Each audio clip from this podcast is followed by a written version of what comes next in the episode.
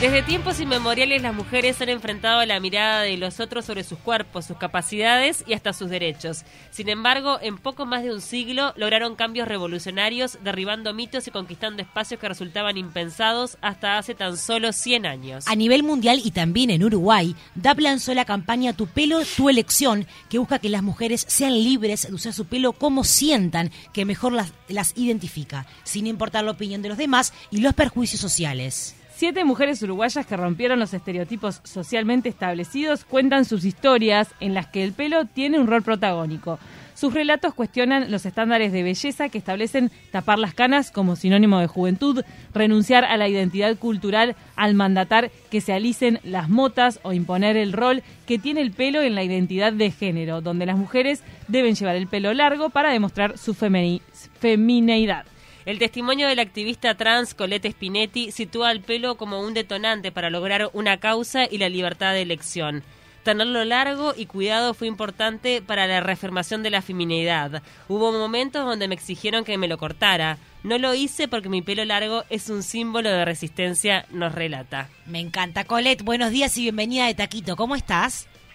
Muy buenos días, chicas. Buenos días a toda la audiencia. ¿Cómo están ustedes? Me encanta esta presentación que hicieron. ¡Qué divina! Divino. Nos, nos, encanta estar en contacto contigo. Contanos qué sentiste al ser convocada para esta campaña de edad. Bueno, mira, eh, te cuento que eh, el primer contacto justo fue el 6 de enero mirá qué día. Y este y yo dije, ¿qué es esto? Los Reyes Magos llegaron.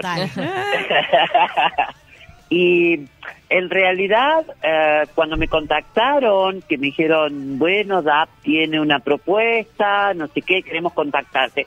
Yo lo primero que pensé es, bueno, me van a pedir eh, que recomiende a alguien o que... Nunca pensaste que estaban llamando a vos. No, jamás en la vida, imagínate, jamás en la vida pensé que, que me llamaban a mí.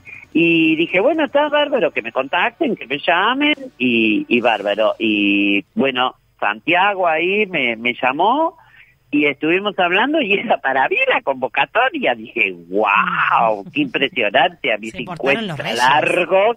Qué divino. a mis 50 largos, este, voy a participar en un spot publicitario, qué cosa más divina. Y aparte me encantó enseguida porque, bueno, ¿te acordás de aquella campaña anterior de, del jabón DAP, donde mostraba cuerpos bien disidentes, ¿no?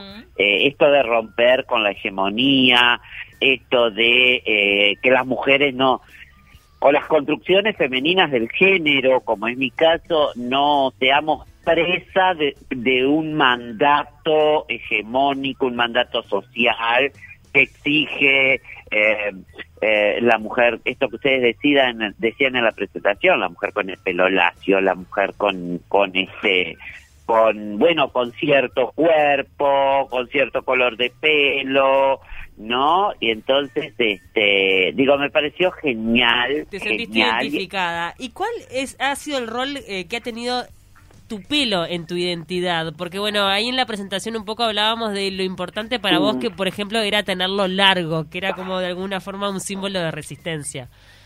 Claro, e, es, que es eso, yo siempre sentí mi pelo como la resistencia, como la transgresión del mandato.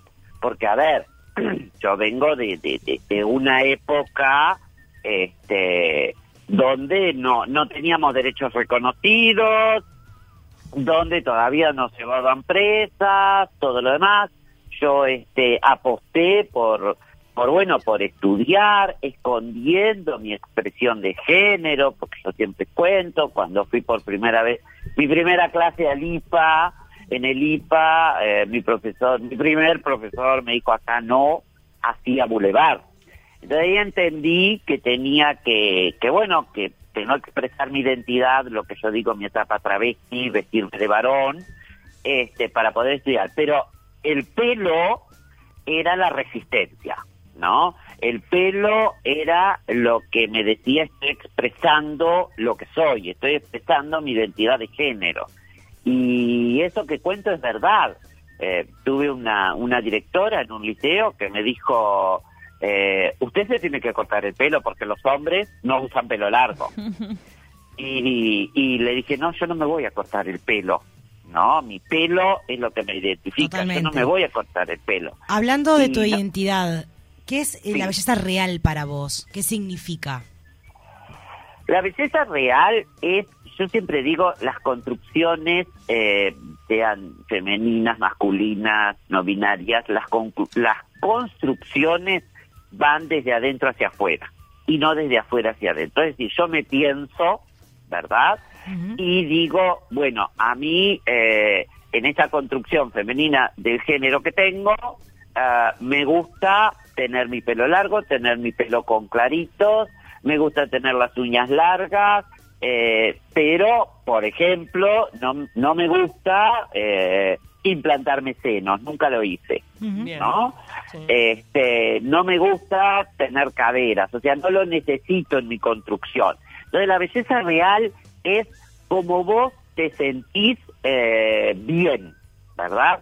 Si vos te sentís bien teniendo más senos porque vos te sentís bien y no porque tu marido o porque el mandato social te pide tener más senos, te aplaudo. Ahora, si vos te pones más senos, eh, te alisás el pelo, eh, te sos una rubia platinada porque el mandato social así lo manda, porque vas a tener más aceptación, porque tu marido, tu pareja te lo exige, eso está mal. Porque en definitiva estás sacrificando aquello que vos pensás, aquello que vos querés para vos y tu cuerpo. ¿No? Claro. Entonces, la belleza real es aquella con la que vos te mirás al espejo y decís, me siento divina. Me encanta es ese, ese mensaje. Y eso está bueno porque hay mucha gente que vive como en una exigencia perpetua, eh, Claro. intentando cumplir como el deseo de eh, eh, impuesto por, por alguien o por algo más. ¿Crees Exacto, que llega primavera y todo el mundo se enloquece con las dietas, los Ay, gimnasios. Sale corriendo. No, Sí. Exacto. Entonces, a ver, si vos te sentís bien, si a vos te da felicidad hacer dieta, ir al gimnasio, te aplaudo. Ahora, si vos lo haces porque querés eh, ir a la playa y que digan qué cuerpo espectacular que tengo, deseo esa mujer, no, eso está mal. Totalmente. Claro, Ah. porque te estás basando en los ojos de los otros. ¿Crees que más marcas como DAB deberían promover la diversidad y la libertad de elección, como esta campaña en la que, que tú protagonizás eh, con otras mujeres, y inspirando a, a las mujeres, digamos? Por supuesto que sí. Es que tenemos que eh, apuntar a eso. Apuntar que las marcas no sean, no, no tengan, no promocionen únicamente cuerpos hegemónicos, no promocionen únicamente eh, personas hegemónicas y eh, no promocionen mandatos, porque entonces para consumir esa marca nos vamos a tener, vamos a tener que entrar en esto que te decía, ir al gimnasio, hacer dietas, alisarnos el pelo, pintarnos el pelo de amarillo, estar siempre maquilladas, las uñas postizas. Y es un trabajo y es angustiante, porque si vos no tenés la plata para hacer todo eso, te angustias, ¿no? Genera Claro. una gran angustia. Entonces, eh, eh, la idea sería que todas las marcas apostaran a la diversidad, a la diversidad de género, a la diversidad generacional, a la diversidad territorial, a la diversidad étnica, a todas las diversidades, porque todas las personas somos personas y en, y en cada una de las personas hay belleza. Totalmente. Y ahora, ¿vos considerás, independientemente de, de el accionar empresarial, eh, qué crees que lo que, qué es lo que pasa en la sociedad? ¿Considerás que de verdad hay una nueva aceptación, hay una nueva mirada hacia una belleza más abarcativa, rompiendo estereotipos? ¿O considerás que es una cosa que de repente es políticamente correcto eh, decir o seguir, pero que en, En la, la realidad calle, sigue claro. siendo la misma de siempre? Bueno, mira, eh, esto sucedió cuando hicimos la primer campaña, que fue la del desodorante, eh, que mostrábamos las axilas. Entonces yo leía los comentarios, ¿no? Y la gente, las propias mujeres, ¿no? Incluso yo qué sé, veía ve- veía los perfiles y eran, yo qué sé, o mujeres afro, o mujeres mayores, o cosas así, eh, escribían ahí. Eh, pero Colette no es mujer, Claro, ¿no? no, Por ejemplo. Sí. Eh, o de fulana no me gustan las motas, ¿por qué no se alisa el pelo? Y culturalmente nos falta muchísimo el cambio. Y, y en esto de que culturalmente nos falta muchísimo el cambio, esto, que las empresas apuesten a la diversidad, apuesten a, a- a los cuerpos no hegemónicos, a, las, a, a la diversidad, eh, va, de alguna manera, va a empezar como a sembrar la semilla del cambio cultural. Total. ¿ah? Eh, todavía como sociedad, a ver, yo siempre digo lo mismo, Uruguay, eh, y esto lo digo eh, a nivel nacional y a nivel internacional, en los espacios que por suerte estoy, Uruguay tiene una legislación de vanguardia a nivel mundial, mundial, pero nos falta dar el cambio cultural. Y estas cosas, como este spot, como esta campaña, eh, empiezan a generar de a poco el cambio cultural. Obviamente que Conciencia, tenemos ¿no? que... Exacto. Conciencia y Obviamente- aceptación. Exacto, y no porque sea políticamente correcto, sino porque, a ver, eh, a mí lo políticamente correcto no me gusta. Yo prefiero que sea desde ahí, como vos decís, desde la conciencia, desde la real mirada a la otredad como persona, como ser humano, ¿no?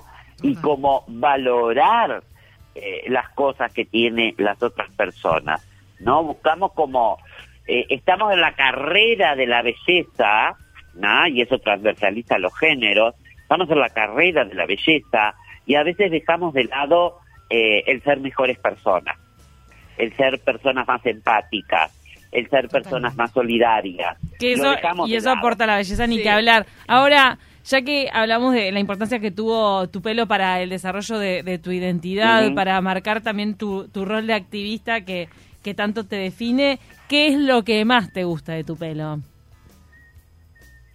Ay, todo, todo. Lo disfrutás todos los días, lo más.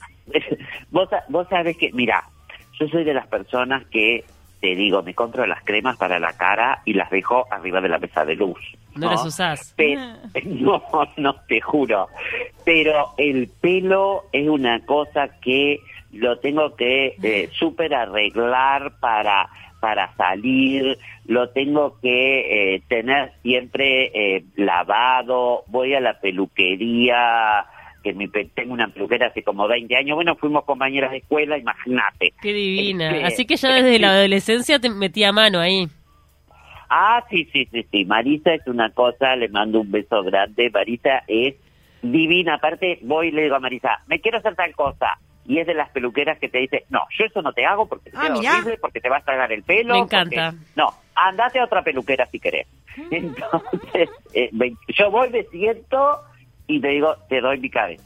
Eh, entonces el pelo para mí es una cosa que me define, ¿no? Eh, me define, que me que siempre tengo que tener, es como mi carta de presentación. ¿ah? Yo puedo ten- no tener las uñas arregladas, ponele, ¿ah?